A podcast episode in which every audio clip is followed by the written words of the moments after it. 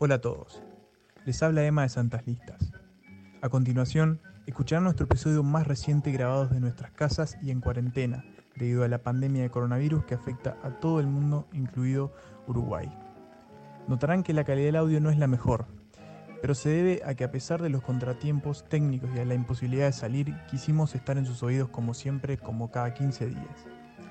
Esperamos que sepan disculparnos y que se queden con nosotros porque tenemos muchas películas que recomendarles para estos tiempos. Y no se olviden, lávense las manos.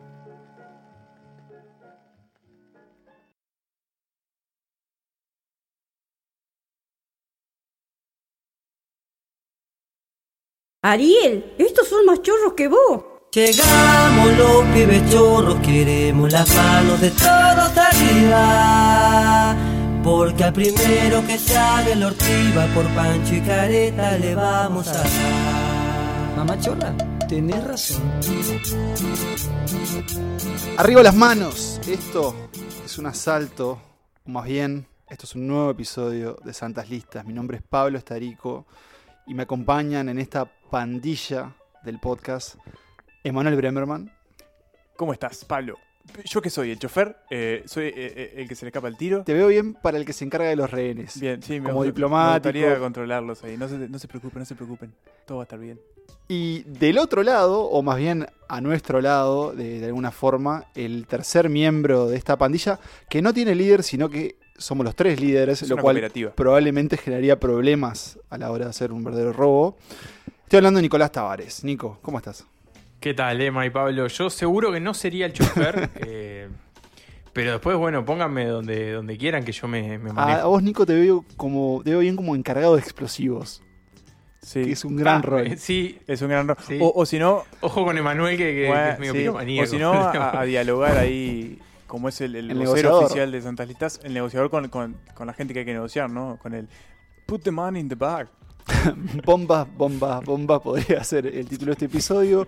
Pero mm, si ya entraron, si ya están escuchando, ya sabrán o intuirán que estamos hablando no tanto de robos, sino de cine de atracos, o como se lo conoce en inglés, heist films, eh, películas con heist, películas con atracos. Golpes también. Golpes también, lin- lindo, lindo término ese. Eh, un género o subgénero de las películas criminales. Planteo la pregunta, veremos si la respondemos. Pero si bien no hablamos de series, creo que hay que estar agradecidos a La Casa de Papel de Netflix, una serie que yo nunca miré, Tampoco vi. pero que sí le mandamos un saludo y agradecemos que haya traído la palabra atraco, tal vez como a la jerga cotidiana. Si me permitís, Pablo, que La Casa de Papel también trae algunas escenas que toma prestadas de algunas películas, como algunas de... No sé si de las que van a estar en este episodio, pero sí algunas de las que vi para este episodio. Tengo que decir que son calcadas por La Casa de Papel, o sea que un besito a los grandes ladrones. Ese sí que son, esos sí que son grandes ladrones que, que se llenaron de plata con ideas ajenas. Eso sí que son ladrones. Los ladrones. Así que la casa de papel, ¿eh? Eh, eso fue un, fue un ejercicio interesante este que hicimos. Eh, por las dudas, siempre lo decimos, es el primer programa que están escuchando. Nosotros hacemos listas de 100, una especie de ranking, Mm. en donde cada uno propone su propia lista, las combinamos y genera lo que van a escuchar ahora más adelante, que son más de cuatro películas. Estamos hablando de... Son, no, son más. Son, Son más de cuatro, por eso cuatro, no quería aclarar cuántas son. En general son cinco, hoy van a ser más. Van a ver que, que hicimos, una, que hicimos una decepción. Eh, pero de alguna forma es una especie de, de compendio a través de la historia del cine, con historias de grandes robos, grandes éxitos, grandes fracasos también. Sí, se Pero- fracasa mucho en las películas de golpes. Sí, sobre todo al frente, eh, pandillas de, criminales, a veces más amigos, a veces menos amigos, pero sí, sí o sí, eh, un grupo de gente trabajando para robar algo. Eh, en general parecen premisas sencillas, pero creo que vamos a ver en esta lista que se esconden, primero, grandes películas y temas que van más allá de lo criminal y del robo en sí.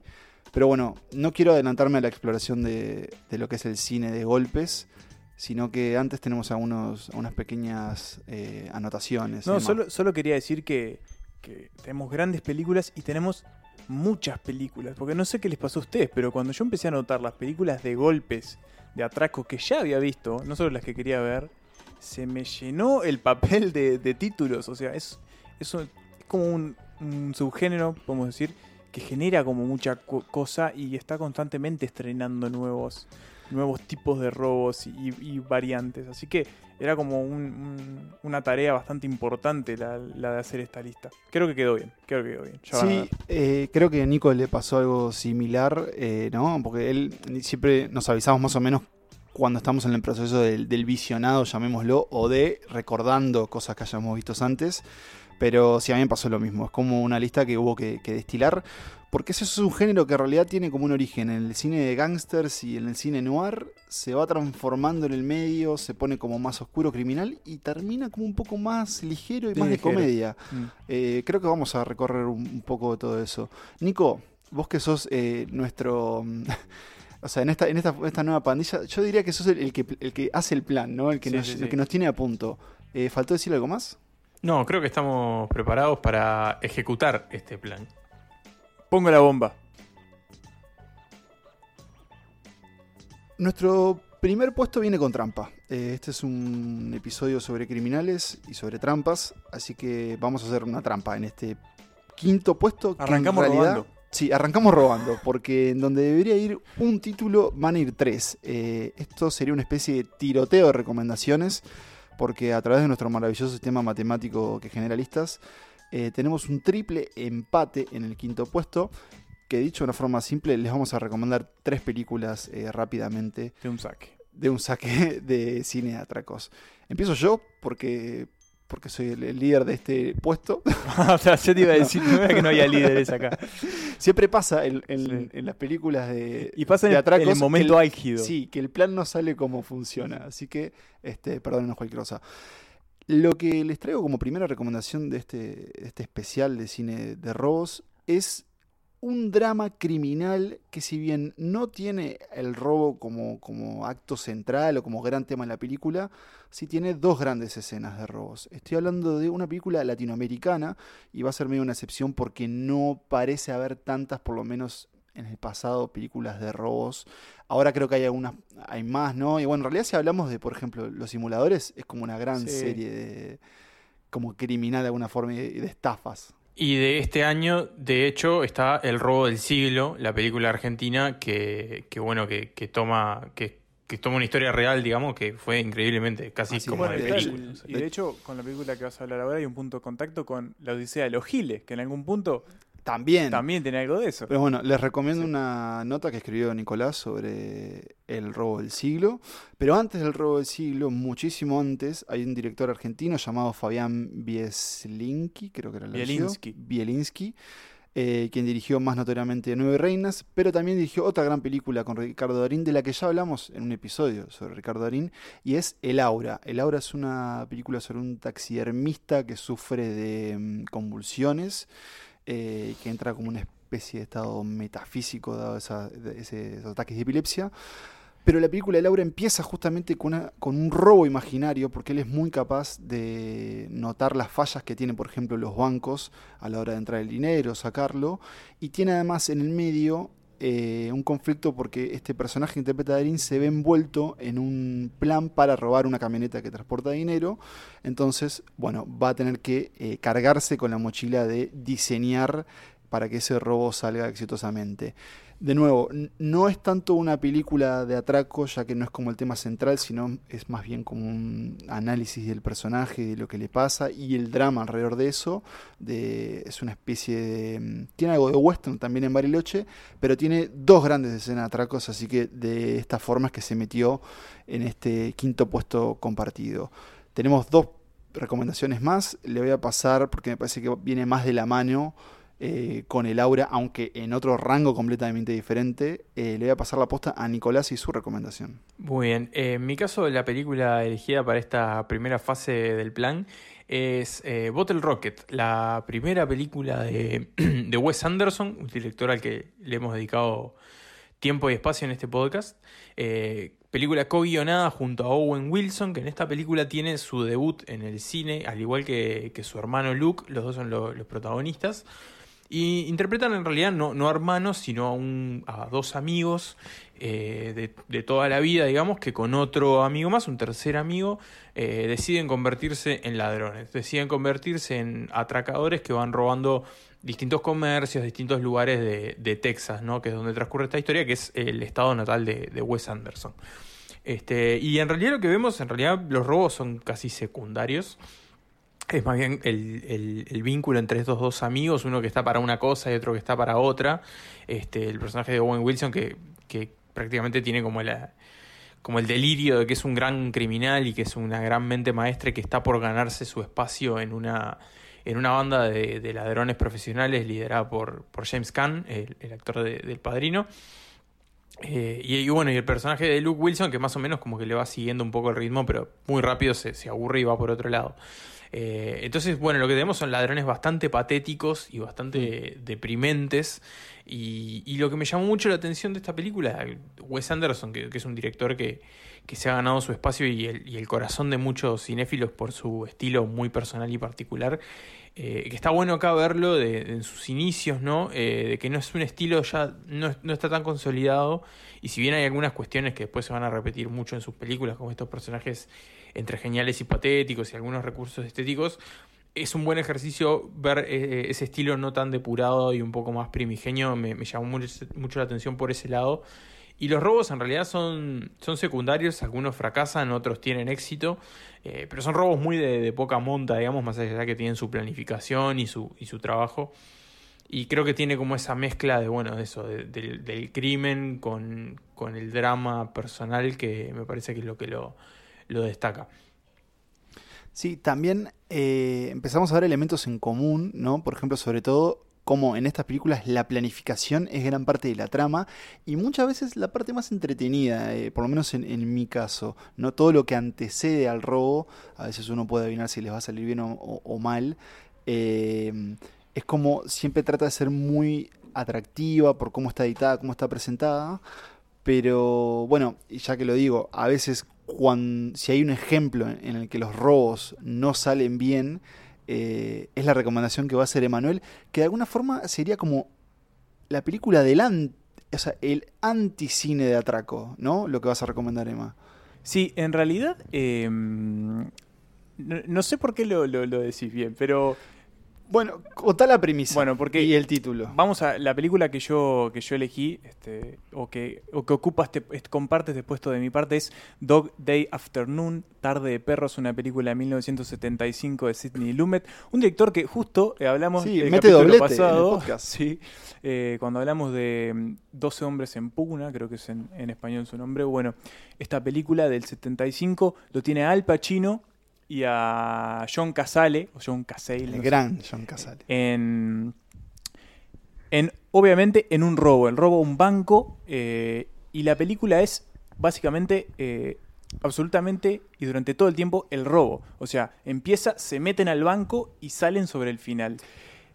A mí me gustó muchísimo esta película, eh, la había visto hace muy poco, antes de incluso eh, pensar el tema este de- de- del episodio de Atracos, pero, pero la tenía muy muy reciente, porque me parece que si bien es una película sobre un robo y sobre determinadas motivaciones que me parece a mí que no vale la pena revelar, aunque creo que están en la premisa, o sea que si buscan lo van a encontrar muy fácil, pero creo que no está, no está bueno sa- saberlo antes. Me gustó porque muestra cómo una cuestión así, un robo se puede ir de las manos de una manera muy grande o muy, muy desastrosa y de cómo se puede convertir en un circo mediático. Porque esto es lo que pasa acá en Tarde de Perros. El robo sale mal, ellos quedan mal parados adentro en, el, el banco, Al Pacino y Casale. Este, bueno, no todo sale de acuerdo al plan.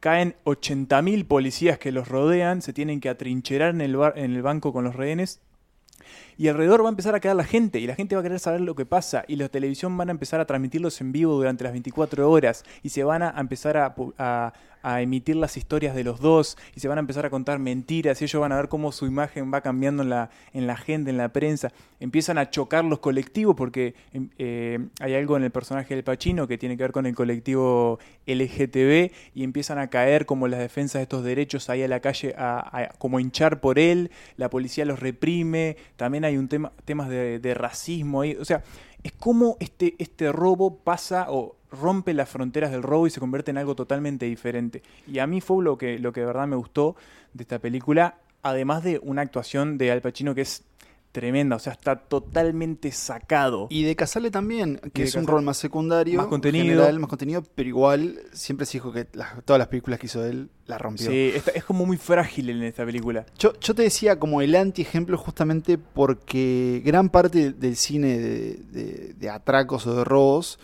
eh, siempre está como la esperanza de que los ladrones se van a salir con la suya. Ah, sí, acá van a tener, claro, Sí. van a tener problemas, van a tener dificultades, pero en general siempre se van a salir con la suya de alguna forma u otra. Y en el caso de Dog Day Afternoon, Sí.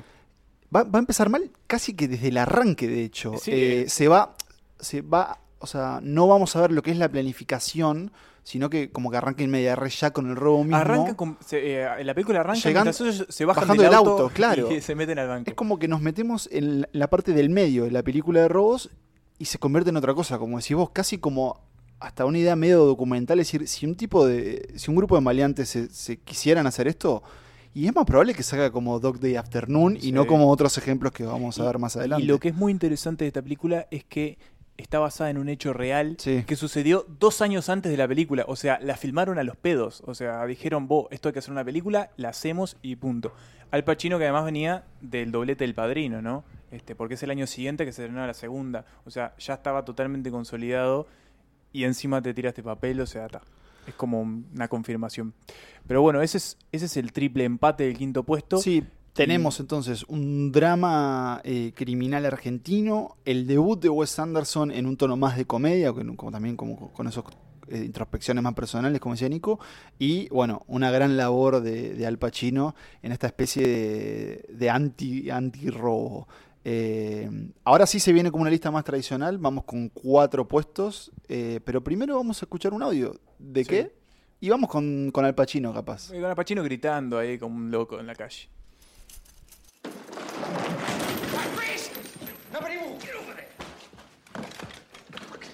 Okay. All right, get away from those alarms. Good! Now get in the center.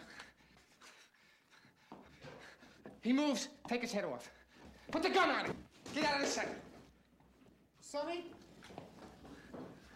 I can't do it, Sonny. What? I, I'm not gonna make it, Sonny. What are you talking about?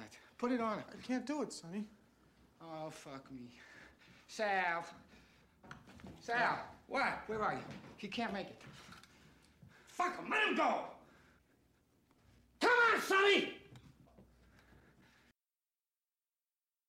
Bueno, y arrancamos con esta, la lista tradicional, como bien dijo Pablo, con el puesto número 4 y nos vamos al comienzo casi, eh, al arranque o a la consolidación quizás de, de las películas de atraco, las películas de las Heist Movie, porque vamos a hablar de The Killing, una película de 1955 de el gran, y nos ponemos de pie, Stanley Kubrick, del que tuvimos un episodio muy, muy temprano en la historia de Santas Listas. Fue el tercer episodio de este podcast, este, en el que acá me acotaba Nico que no hablábamos de Killing y, y creo que, mm, que lo que pasa con The Killing, ya Eh. vamos a hablar un poco con, con- de, de- de lo que sucede, que es obviamente otra película de robos, es que me parece que es una película que te crece con el tiempo cuando el impacto de las grandes obras de Stanley Kubrick ya empieza a ser como más familiar, cuando ya sabes que, que bueno, Sí, el que resplandor, la naranja mecánica, está claro, en el espacio. son grandes películas, empezás como a apreciar un poco más las obras más tempranas.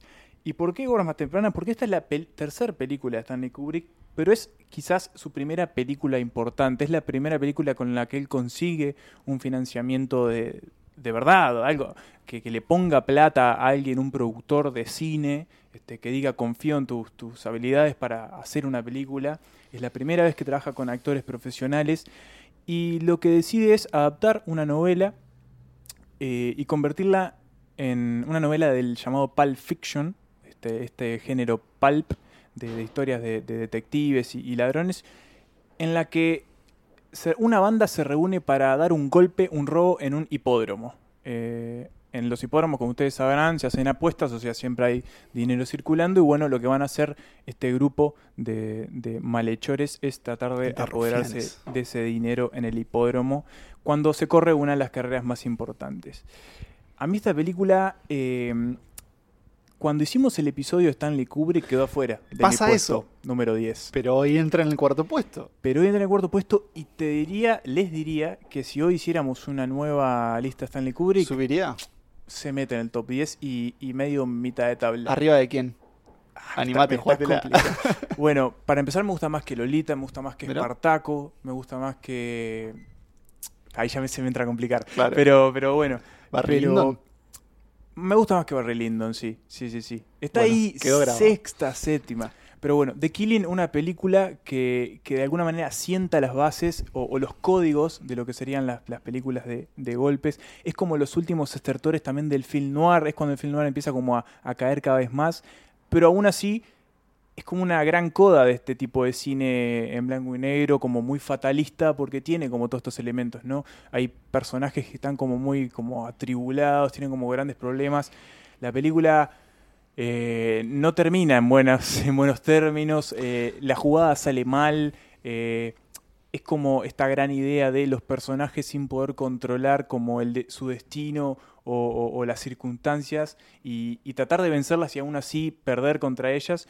Este, pero Y- bueno, Y la- la- lo importante es que las huellas de Killing se, van a, se van a ver muy claras después en, Sí. en el cine criminal hasta hoy en día. Eh, si- un ejercicio simple, si googlean The Killing probablemente aparezca una de las escenas donde uno de los personajes tiene la máscara de, de un payaso. de un payaso. Sí. que obviamente, aprovechando el personaje que tenía a mano, Christopher Nolan medio que rinde homenaje con, con el arranque de Dark Knight. Que es eh, un gran, una gran escena de atracos. Claro, Es pero a- hasta hay una similitud Sí. entre, entre la, la máscara que usa el, el Joker de Heath Sí. Con, con aquella de la que se ve en el Killing. De que el protagonista es Sterling Hayden, que... nombre que- de actor viejo. O sea, no Nombre de actor viejo, cara de actor viejo, eh, que después va a volver a aparecer en varias películas de Kubrick, entre ellas Doctor Strangelove, cuando hace del, del, del, desqui- del capitán desquiciado que se atrinchera con uno de los tantos personajes de Peter Sellers.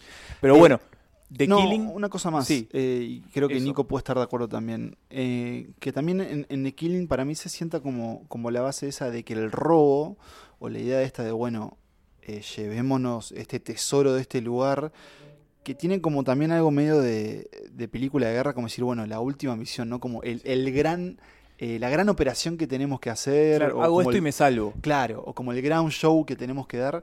eh, que tiene eso también de que es como, para los personajes, es como el gran acto trascendental, ¿no? Nico, no sé qué pensás vos. Sí, me, me parece lo mismo. Y mm, de hecho tiene, vamos a verlo ahora un poco en un ratito, tiene varios puntos de contacto con la película que sigue, la película que está en el tercer puesto. De hecho, bueno, las dos son del mismo año en realidad, o sea que hay varios puntos de época compartidos. Pero sí, creo que muchas veces vemos eso, ¿no? Como que es la, la gran jugada, ¿no? La que puede definir O sea, es para más- bien o es para más mal. que el dinero, lo claro. que, lo que buscan estos personajes a El veces. dinero siempre importa, pero en realidad siempre hay algo más, que puede ser una venganza, puede ser una conquista o otra cosa, pero sí, estos robos nunca son simplemente robos. Eh, revisando, porque yo esta película me acuerdo de haberlo visto para aquel episodio de, de Stanley Kubrick, y Emma, que la tenés más fresca, recordame si, si es así. No hay una frase que dice uno de los personajes como diciendo de los artistas y los gángsters tienen, tienen algo en común, y es que como que a los dos queremos verlos irse en, eh, en la gloria, pero incluso cuando esa gloria representa el final. Sí, ¿no? y, y de hecho ahora que decís eso, eh, es muy algo que no hemos dicho, que, que este tipo de películas, eh, la- la- las películas de atracos, siempre simpatizamos con los criminales, o sea, queremos que los criminales ganen, queremos que logren robar son el muy dinero y se vayan Sí. y logren ser felices con esa plata que no les pertenece. Eh, y, y creo que bueno, eso están todas las películas y también están The Killing para, para bueno, para, para la mala suerte de los personajes y de los espectadores, porque bueno, tendrán que ver ustedes si eso se cumple o no.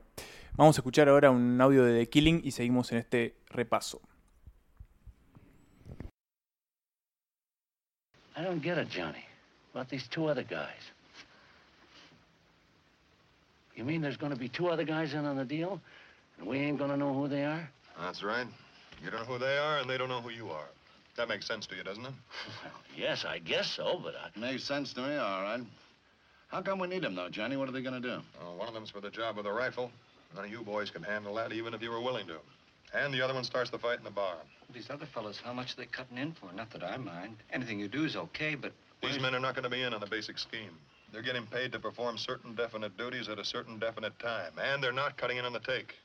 They'll be paid a flat price to do a straight job. Well, if they don't know anything about the basic plan, about the job, then why are they doing it? That's simple. These boys are straight hoods. They get paid in advance, five grand for the one with the rifle and twenty-five hundred for the other. well, where's this money coming from? Si hay grandes admiradores del, del cine noir y del cine criminal estadounidense, son los franceses, eh, que medio que se lo apropiaron e hicieron con este género lo suyo, y también de alguna forma aportaron al cine de atracos, al cine, de- me gustó de golpes, este, De golpes, de sí. golpes criminales. Y si habrá golpes en esta película, porque estamos hablando de un clásico, y un clásico no solo de este, vamos a decirle género, hoy, ahora me animo a decirle género, después vemos si es un subgénero. Eh, y estoy hablando de Rififi, una película de 1955, como Nico recordaba, eh, dirigida por Jules Dassin. Eh, y digo un clásico porque Rififi también, si exploran un poco por ahí, no solo logra posicionarse como una de las infaltables en este género, sino también como una de las infaltables del cine en general. Eh, creo que incluso cuando alguien empieza a adentrarse más allá del cine de Hollywood, es como que, ah, Rififi. Y yo les diría, y les confieso que hasta el armado de esta lista pensé que Rififi era un drama francés medio que cualquiera, pero no, es una película que así como The Killing sentó sus bases para, para el género, eh, Rififi hizo lo mismo y sobre todo gracias a una escena en particular. Antes vamos a contar de qué trata. Rififi, eh, de nuevo, es una premisa similar. Es un grupo de maleantes, un gángster, bueno, un gángster no, un ladrón que acaba de salir de la prisión o que estuvo recientemente en la prisión y es de alguna forma atraído a eh, hacer ese nuevo gran golpe otra vez. En este caso, Nico, recordame, es el, el asalto a una joyería. A una- Joyería web. a una joyería muy prestigiosa, muy cara y con grandes tesoros adentro. Él es atraído por un colega a no solo diseñar el plan para, para lograr este robo, sino también a juntar eh, la pandilla para hacerlo. Estamos, en este caso son cuatro integrantes que lo hicieron, bueno, que lo van a hacer. Eh, y Rififi tiene, en, como en su punto medio, tanto en la trama como en la película, tiene al robo de una forma que para su, para su estreno en ese entonces, en los 55, le voló la cabeza a los espectadores. ¿Por qué? Porque casi que sucede en tiempo real y toma casi que un cuarto, un tercio de la película para mostrar ese robo y de una forma muy particular, que es casi que paso a paso y eh, sin música, claro, y sin sonidos más allá de lo que generan las acciones de los, de los ladrones, que no pueden hablar y no pueden hacer grandes ruidos porque si no, bueno, se les viene abajo el plan.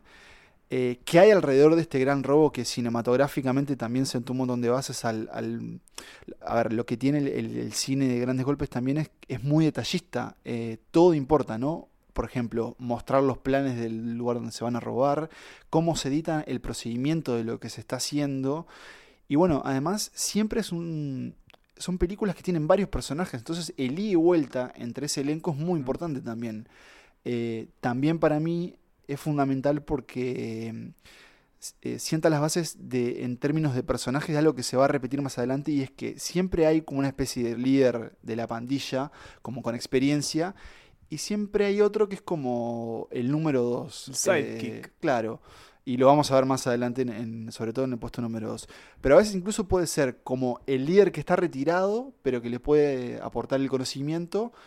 eh, después el que va como a liderar la pandilla. Y después la pandilla que siempre va a estar segmentada según la especialidad, la especialidad de cada uno. Y cada uno con su personalidad llamativa. Entonces vas a tener a uno que es como el pícaro, otro que es como silencioso, pero el correcto.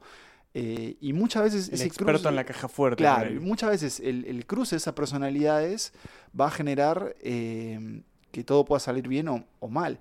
Generalmente sale mal justamente por eso, porque hay, hay problemas humanos. Algo que, que hablábamos antes, Pablo, eh, de esta película, y es que a mí lo que más me gustó eh, es que es muy oscura. Es quizás la película más oscura de todas esta lista. El personaje principal, el de Tony, es como extremadamente enigmático. Es un tipo que. Perdón, está- Tony es el protagonista. Sí, es el protagonista. Está como medio al borde de la muerte, pasa tosiendo. eh, es como también como muy, muy calculador.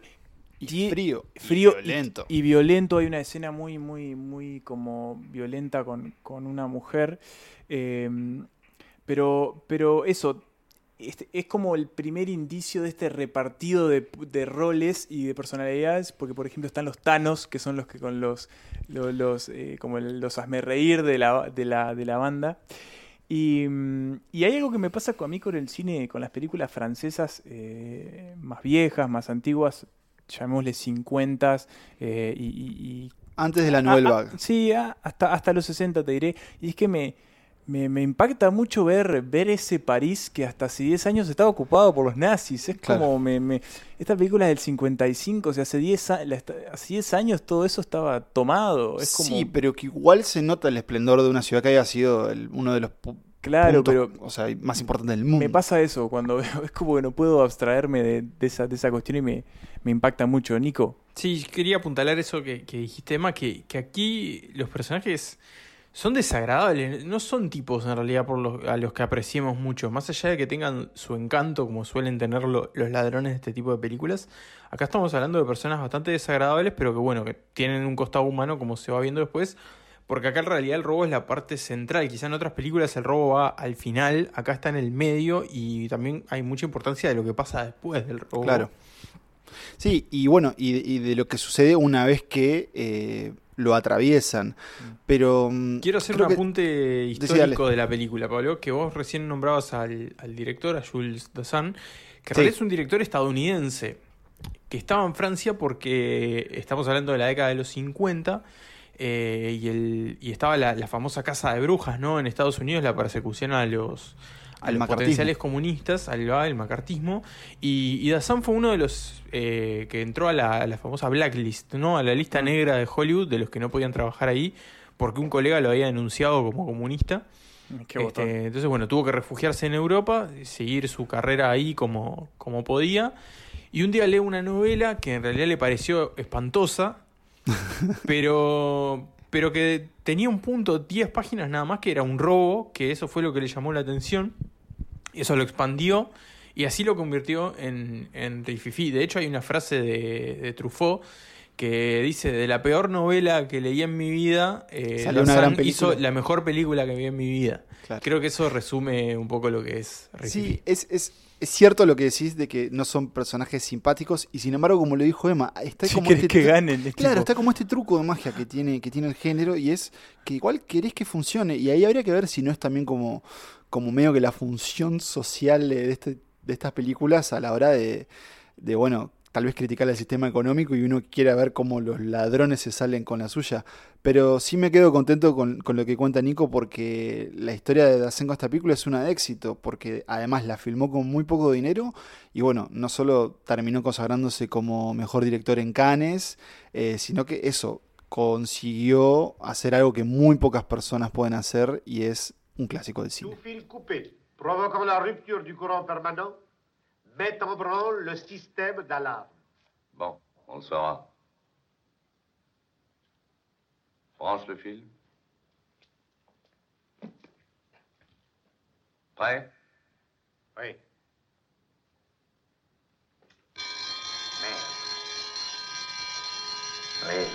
Y empiezo el segundo puesto con una revelación. Nunca había visto esta película hasta No, este me momento. helando. Así como me decís eso, yo dije, no voy a dar la vuelta porque me pudrí de verla en el cable. Yo, por Bueno, eh, por alguna extraña razón, alguna grieta en, la- en el código de la Matrix, eh, esta película que supo pasar mucho tiempo en el cable, así como su- sus secuelas, nunca la vi hasta este momento que dije, bueno, está, es ahora. Es hora. Ta. Bueno, gracias Santas Listas. Revelala. Y la verdad es que me sorprendió para muy bien y, y aquí está. eh, estamos hablando de La Gran Estafa, Ocean's Eleven. Este remake, no sé si hay mucha gente que en realidad sabe que esto es un remake de una No película clásica protagonizada por Frank Sinatra y el Rat Pack, ese grupo de, de colaboradores habituales de, de esa época. Eh, pero aquí, bueno, está transformada y adaptada eh, al, al presente por Steven Soderbergh, amigo de este podcast. Nos ponemos de pie una vez más. Sobre todo de Pablo. Sí, yo soy muy idolatra. fan de Soderbergh y, o sea, cruzo dedos de que algún día le podemos dedicar una lista. Y, y me gustaría que nos apuremos porque es un señor que filma mucho. Sí, sí. eh, y esa lista Se solo sigue aumentando. dos películas. Pero bueno, eh, estamos hablando de una película de hace 20 años. Sí, exactamente. Se cumplen casi 20 años de esta película de 2001, eh, que un poco re- revivió y revalorizó este género, lo, lo- lo readaptó al presente, eh, le agregó una capa de, de estilo y, y coolness, digamos, sobre todo en el- con, sus protagonistas. Estamos hablando de George Clooney y Brad Pitt, pero bueno, podemos seguir porque la lista del elenco es... Es muy grande, está Andy García, Julia Roberts, eh, entre otros. Matt Damon. Matt Damon, Está un, exactamente. un joven un- una, una, aparición muy breve de Topper Grace. Topher Sí, Grace haciendo, haciendo de sí mismo. Grace. Sí. Haciendo. Eh, también tenemos eh, al hijo de James Caan. Que, Exacto, que lo es nombramos ahora, que hace de hermano de Casey Affleck. Ahí va. Eh, Y- Sí, creo que diste un.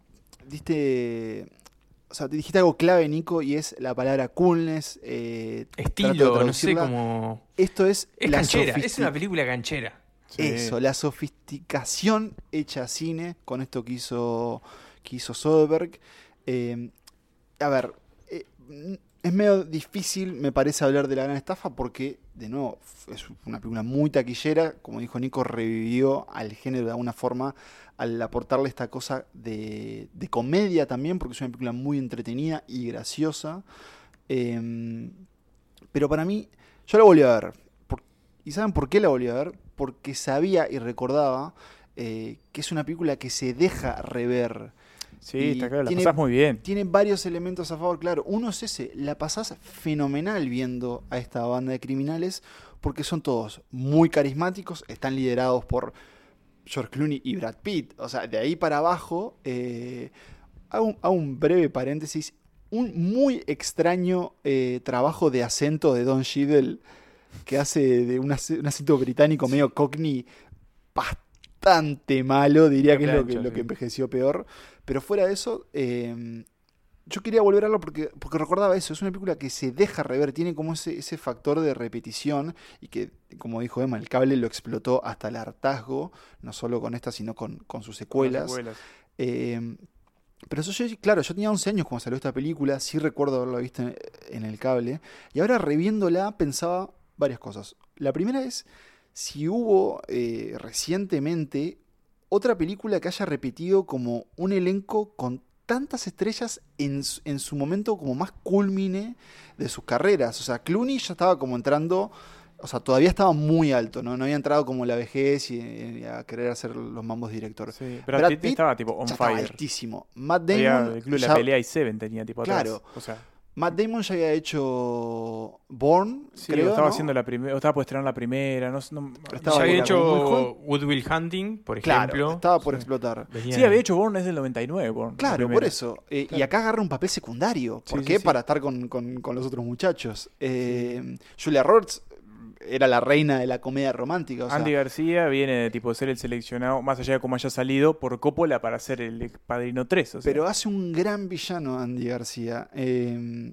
eso, es como que. sí, Julia pensaba- Roberts era el momento de la novia de América. Claro, o sea, pe- pensaba si. No sé si hubo un, un- un ejercicio similar. Capaz que la película de superhéroes, pero como que es otro tipo de Mm, actores sí. y otro tipo de estrellas. Porque también, como que la idea de la estrella de cine hoy. Medio que la estrella de cine es la estrella del streaming, es como que se mezcla todo. Así, y las películas de superhéroes también, eh, lo que hicieron en muchos casos fue tipo a partir de, de esas propias películas, también catapultar a sus actores. Claro. Acá venían con eso, Sí, ya, sí, no es que la gran estafa. Si bien creo que la gran estafa a todos les hizo muy bien en el currículum, eh, No cabe duda. Y además también creo que hay como un elemento que de hecho se va a explotar muchísimo más en, en la segunda, en Ocean's 12, que tienen algo de metanarrativo la- las grandes estafas de, de. Sobre todo con los actores jugando un poco con sus propias cualidades, ¿no? Porque bueno, sí, George Clooney, uno de los hombres más cancheros del mundo, acá es uno de los ladrones más cancheros del mundo, Danny Ocean. Eh, Brad Pitt, que se pasa morfando en toda la película. Ellos dos tienen un, un ida y vuelta que es como, como irrepetible. Eh, y después tiene otro gran elemento, y es que el robo eh, por si no la vieron, es una, una película sobre 11 criminales que quieren robar no uno, sino tres casinos de Las Vegas. Eh, pero Soderbergh hace algo brillante con el robo y es que de alguna forma eh, quienes sufren, digamos, como, como el acto, como el heist, es la audiencia.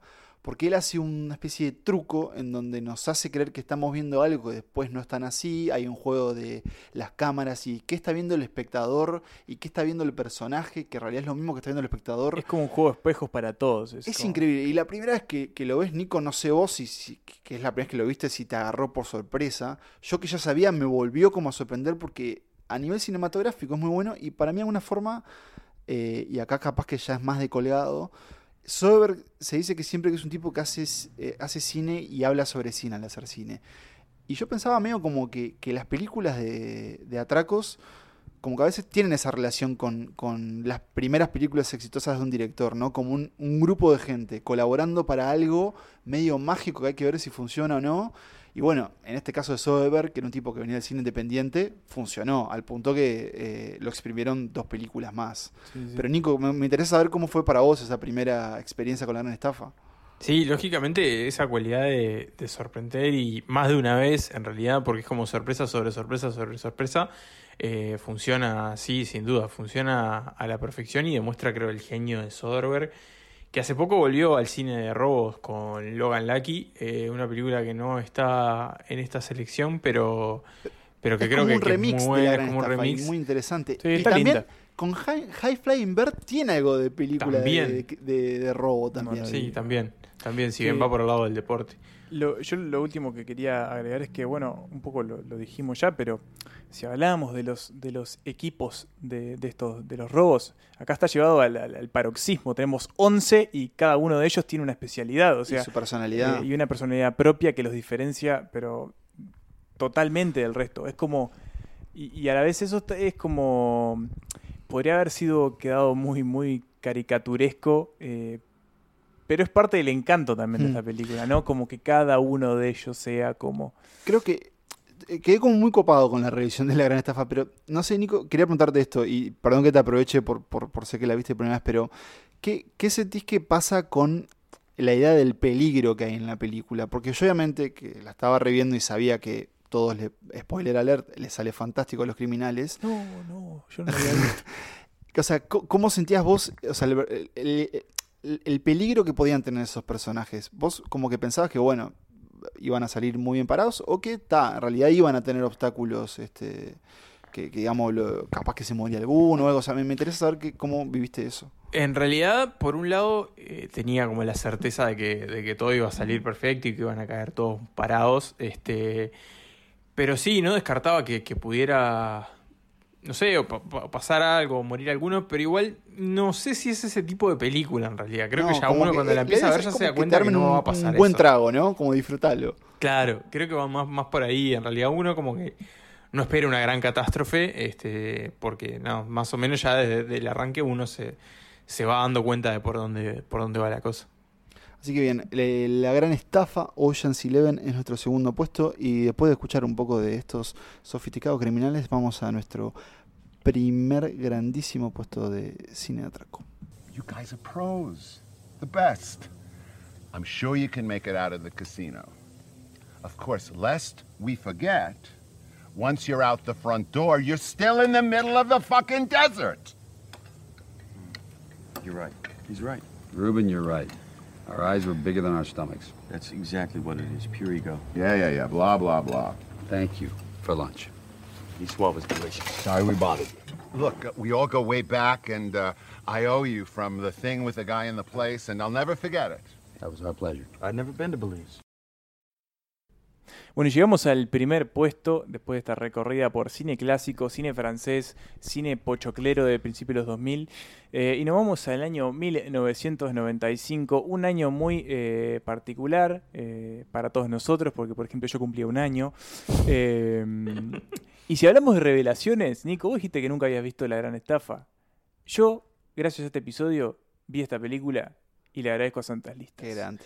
Estamos hablando de Hit. Fuego contra Fuego, una película, ya lo dije, del año 1995 que enfrenta nada más ni nada menos que a Al Pacino contra Robert De Niro. Y un Al Pacino que logra meter eh, Doblete. doblete en este Ah. episodio. Eh, Y le deseamos ya un feliz, felices 80 Feliz, años atrasados. cumpleaños atrasado.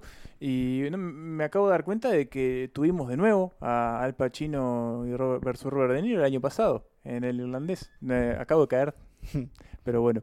Pero bueno, Pero antes del irlandés. Antes del irlandés Hit. vino Hit, esta película de Michael Mann, esta, esta, esta gran película en el sentido como de pesado, de tipo colosal. Es, es como una gran saga esta película eh, en la que tenemos a Robert De Niro, que es el líder de, de una banda de ladrones este, que roban bueno lo, lo- lo- lo que mejor les, les venga para, para llenar sus bolsillos. Y lo tenemos a eh, Al Pacino, que es un, detective de eh, la policía de Los Ángeles que está tras ello. Eh, esta es la, premisa de esta película que dura casi tres horas, en la que vamos a tener los idas y vueltas de- del personaje de Pacino y Robert De Niro tratándose de, de, bueno, uno de zafar, el otro de agarrarlo.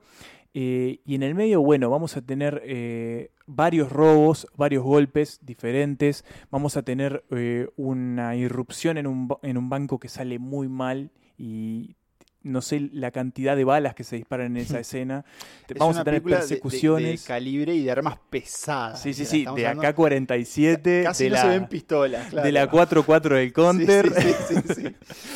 Eh, pero bueno, y vamos a tener eh, esto, un duelo magnífico entre estos dos actores, entre estos dos personajes pesadísimos, eh, que además están en circunstancias muy, muy, muy particulares. Uno está con un pie eh, en, una, en una familia medio extraña que no le funciona del todo bien. El otro está como empezando a convertirse en una, persona, porque hasta ahora era como un robot del robo, que es este Robert De Niro.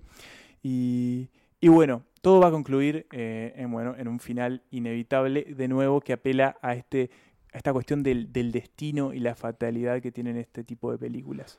Eh, no sé, a mí me, a mí me encantó Hit, me, me, me fascinó, sobre todo esa gran escena, esa única gran escena, eh, no única, pero una de las pocas escenas que tienen eh, Pacino y Robert De Niro en el restaurante tomándose un Es cafecito. un diálogo ese, memorable. Brother, you are going down. Eso iba a decir que si hablamos de Hit, hay que hablar de esa escena que es como el, el punto central, es el, el, el relleno de caramelo de, de- de este, de este bombón. El Eh, merengue del Ricardito. El merengue del de Ricardito, exactamente. Eh, este duelo verbal entre estos dos hombres que, que, bueno, que por las profesiones y por las vidas que llevan son enemigos juramentados. Eh, porque aparte estamos hablando del mejor detective y del mejor ladrón enfrentándose cara a cara, sentándose. Y Y bueno, el Tom y más. Tom y el Jerry más Jerry. ¿eh? Exacto, diciendo, You do what o vos you do, o yo. I do what I do. No, tremendo. Exactamente. Y, y es una de las grandes escenas del cine, en, en parte, bueno, también por la, por la actuación de estos dos actores y por la dirección de Mann. Eh, si no me equivoco, esta, esta escena tiene la particularidad de que, de que era una sola toma, digamos. Tuvieron que hacer la conversación muchas veces eh, porque Mann quería que se hiciera desde el principio hasta el final de corrido. No había cortes en el medio. Claro, para lograr más naturalidad. Que sucede algo interesante con, con Hit y es que, mm, y, y tal vez alguno de nuestros escuchas eh, un poco más, más viejos nos puedan corregir, pero es una película que viene ganando apreciación con los años y con las décadas, eh, al punto de convertirse como no solo en una de las mejores películas de Michael Mann, en una de las mejores películas 90, en dos grandes actuaciones de Pacino y De Niro, pero me parece que en su momento, tal vez por su premisa, eh, a ver, recordemos, estamos, es del 95, eh, o sea que es post Pulp Fiction. Exacto, Sí, un año sí, después. sí. O sea, y recordemos ¿Y que... qué año para Robert De Niro? Había hecho, hizo Casino en el mismo año. o sea, Claro. Casino y Hit. Pero lo que- a lo que iba es esto. Recordemos que después de Pulp Fiction, el cine criminal hizo como una explosión en Sí. donde también salieron un montón de basofias. Entonces me imagino también que, bueno, otra película de policía y ladrones eh, tal vez no fue recibida de forma tan cálida. Y hoy ves Hit y primero, lo primero que ves es una, una escena de arranque impresionante en donde, en donde se nos, nos mete ya en un robo a un camión y en donde se nos presenta a, a esta banda de criminales casi que sin diálogo, eh, sobre todo a través de sus acciones y con una estética en donde todos usan una máscara de hockey que se te queda impregnado en la cabeza. Eh, en algún punto yo diría que, que- que tal vez es uno de los puntos más altos de la película y a veces, Claro. sobre todo cuando se mete en las vidas personales, no tanto del personaje de Pacino, sin- de, de Niro, sino el de Pacino. Hay una joven Natalie Portman. Sí, que Eh, está ahí baja un poco el ritmo de la, de Sí. la película. Pero la es un idea poco co- arbitrario, Sí, es como sea- hacer el contraste justamente de ese, de, de estas personas que son excelentes en su trabajo, cómo, cómo dialogan con su vida personal. En su- y de hecho, gran parte de Hit trata sobre eso, de quiénes son ellos fuera de su trabajo,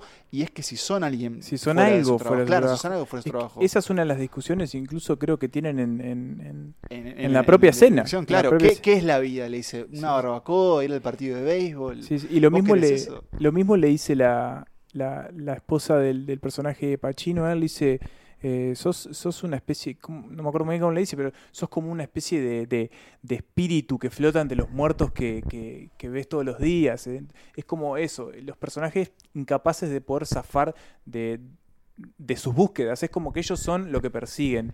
Y ya que hablamos tanto de bandas de criminales, radiografi- radiografiamos cada una de estas bandas, hay que de- decir algo que es importante de esta película, y que estos criminales, sí, a mí me, creo que son los que menos quería que ganaran, porque tenemos el contrapunto de Pacino, que es muy bueno, pero estos criminales son violentos, si te Sí. tienen que encajar el tiro y vos sos un inocente, jodete por estar ahí en el momento equivocado. Sí, sí, te van a matar. No les importa, son sanguinarios. Eh, tiene un objetivo, es casi como una misión, de alguna forma es como, como, como hasta cierto afán eh, militar, digamos, que lo que importa es el golpe. Y bueno, si, lo- si hay inocentes que van a sufrir por ello en el medio, como, como citaban ustedes, they're going down. Eh, vaya el saludo a Val Kilmer, que ¿Qué acá lo tenemos. Acá lo- no, bueno, hace poco salió un reportaje muy largo, creo que en el New York Times, en donde él medio que se confiesa, habla de todos sus problemas con, con el cáncer de garganta y demás. Val Kilmer. Pero Más acá- 90 no se consigue. Claro, acá lo teníamos en un punto muy alto y en un papel secundario. Eh, hay como otras caras reconocibles. Está Tom Sizemore, que para mí para siempre Sí. va a ser el soldado, de, rescatando Está- el soldado de Ryan. Está Hank Azaria. Está este cantante Henry Rollins. Que, que- que- no, no importa, hay un montón Sí. de, de- de personas. Yo confieso que el cine de Man es un gran debe. Para mí, hay muchas Sí, películas yo no- que no vi. Y no sé si les pasó esto a ustedes, pero a mí eh, ver Hit me dan ganas también de rever Miami Vice. Yo no la vi de versión Miami Vice. de Farrell y, y Jamie Foxx. ¿Nunca la viste? No, no, no, no. ¿Nico? La vi, la vi. Está. Con, con Miami Vice pasa algo parecido con Hit. Que, que en su momento dijeron, esta película no vale nada. y que ahora mucha gente dice, "Oh, no, no, no, no. Miami Vice, Miami Vice. que por si no saben, fue filmada escenas Especialmente en Uruguay. Colin Farrell fue Atlántida. vacilón. Eh, claro, que, que ahí es La Habana, una cosa dantesca. Perdón, Eh, Colin Farrell casi se muere en Montevideo, ¿verdad? Sí, sí, sí. Bueno, sí, un Colin Farrell que estaba todo tomado. Todo de tomado, alguna sí, forma. Pero mm, volviendo a la temática de este, de este episodio, yo creo que Hit es como, como decía Emma al principio, es una gran obra. De alguna forma, los golpes, los atracos son como el motor de toda la película. eh, que, en realidad también es como esa, esa búsqueda o esa casa de, de gato y ratón que está entre Pacino y, y De Niro. Pero en el medio están esos atracos. Me acabo de acordar ahora que también está, decíamos que siempre está como la figura del mentor, está John Boyd, Sí. que es como de alguna forma quien es como Quien el jefe impulsa, de Niro, claro. es el quien le da los planes y demás. ¿Y el conductor quién es? Dani Trejo. Dani Trejo, es verdad. Que su, pe- su personaje es Trejo. Sí, y un- una gran labor dramática de, de- de Dani Trejo. Em, Ah. hay, hay, hay grandes escenas. Es, es una película muy masculina, eh, en donde las mujeres están relegadas al Hay rol mucha de, de las testosterona. esposas. Perdón. Es un género muy Eh, masculino. y eso, eso quería decir, Nico, también. Y lo vimos medio que, que en toda la lista de hoy. Sí. Eh, Que de hecho, bueno, creo una- que Ocean's Sí. 8, este como spin-off Sí. de, de la saga Ocean's Eleven, un poco viene como a Sí, revertir eso, ¿no? lamentablemente es También. malísima, eh, pero bueno. Sí. A mí no ¿Tienen me disgustó tanto, ¿eh? final de, de Hit? ¿Cómo? Ah, Nico, ¿dijiste algo de Ocean's 8? Sí, que no me, no me disgustó tanto. Bien. O sea, ¿viste Ocean's 8 antes de Ocean's Sí, Eleven? sí. Mirá, Capaz que, capaz que ahí está la, la- ahí está la el explicación. truco. No, si tenían alguna reflexión de final de Hit.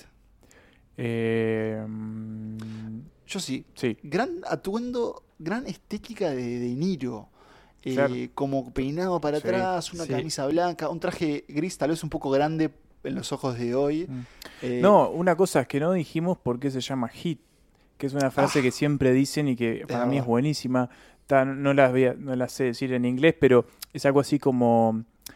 Nunca te tenés que aferrar a algo de lo que no puedas soltar eh, en menos de 30 segundos cuando sentís el hit, que es como la persecución de la Sí, policía. es el y- calor, que en este Ajá. caso es cuando se te viene, claro, las fuerzas armadas. Qué bueno, en- es, es como una especie de premonición. Eh, hay grandes ejercicios visuales, hay como muy buen uso de la arquitectura y, y una cosa también del género. Como siento que Hit eh, y lo que hace Michael Mann acá es una película muy geográfica en donde nunca te perdés, eh, Mm. sobre todo a la hora de explicar los robos. Tienen que quedar muy claro dónde están los personajes, dónde está la policía, dónde viene cada uno, dónde Mucha está la colina de Los Ángeles ahí. Es como Mucha un casa por en la colina. Los Ángeles, claro. Tenemos desde de la parte más como de Malibú hasta, Hasta el centro. el downtown más de criminales. Sí, las avenidas bien despersonalizadas. Eh, podríamos seguir un rato largo, creo que, Sí. de Hit. Pero bueno, nada, vayan a verla. Eso es una gran película, muy entretenida, pese a las 2 horas 50 que dura. Este Y bueno, es nuestro puesto número uno. Es la película de atracos que eligió Santa Lista para coronar esta, esta lista. Así que bueno, ¿les parece ir a escuchar algunos tiros de hit? There's a flip side to that coin. What if you do got me boxed in? Then I gotta put you down. Because no matter what, you will not get my way. We've been face to face, yeah. But I will not hesitate. Not for a second.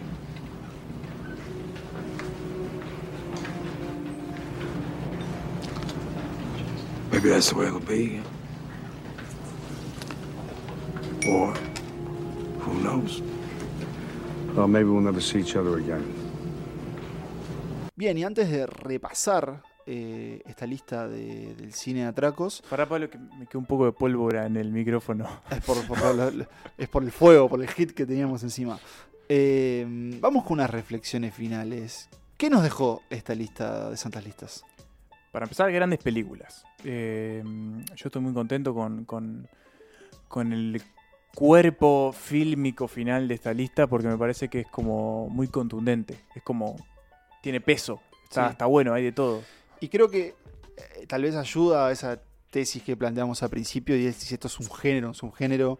Yo diría que da para que sea un género en sí mismo. Sin duda está de la, de la mano o dentro del, del cine criminal, pero vemos que hay cosas que se repiten. Hay funciones de los personajes, hay formas de narrar, eh, hay intenciones, hay como, como esas críticas a, la economía, eh, la sensación que te produce con el, que seamos con el espectador, que querés que los ladrones salgan.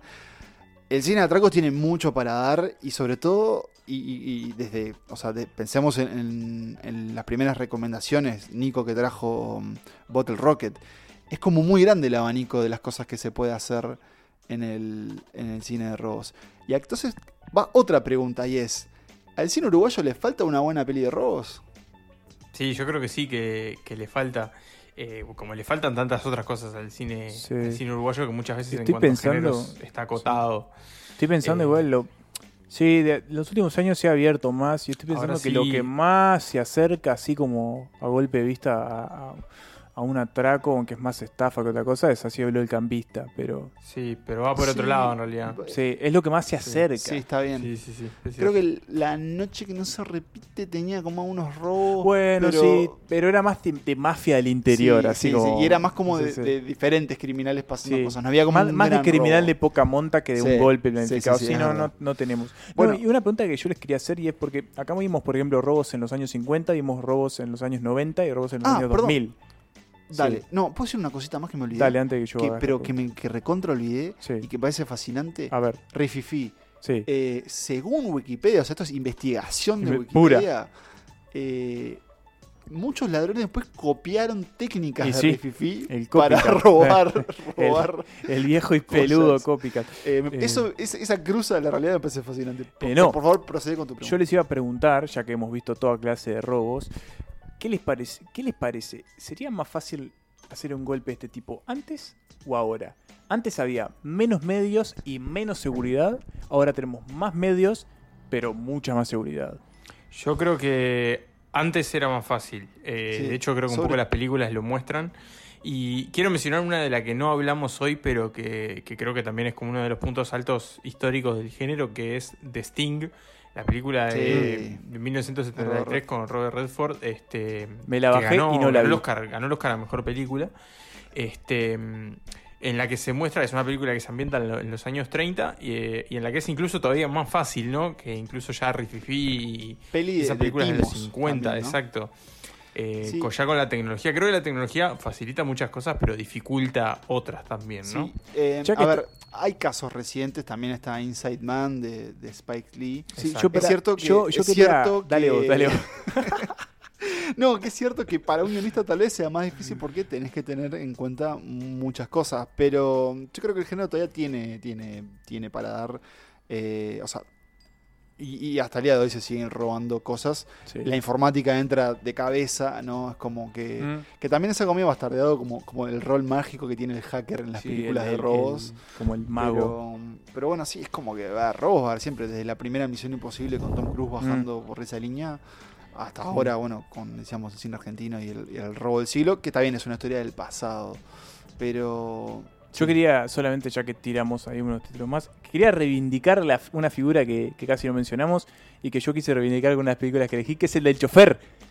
Y la quise reivindicar con Baby Driver, que es, Es una verdad. película Sí, que es se cierto. enfoca en el chofer de las Sí. banditas estas. Es, Que bueno, es el que tiene que hacer que los tipos queden libres. O sea, es, sí, fundamental, un buen chofer. Es fundamental. Eh, yo soy más del boquete. Me gusta cuando Bueno, se, escapa, es que- se escapan por el túnel. Pero no, el chofer es fundamental.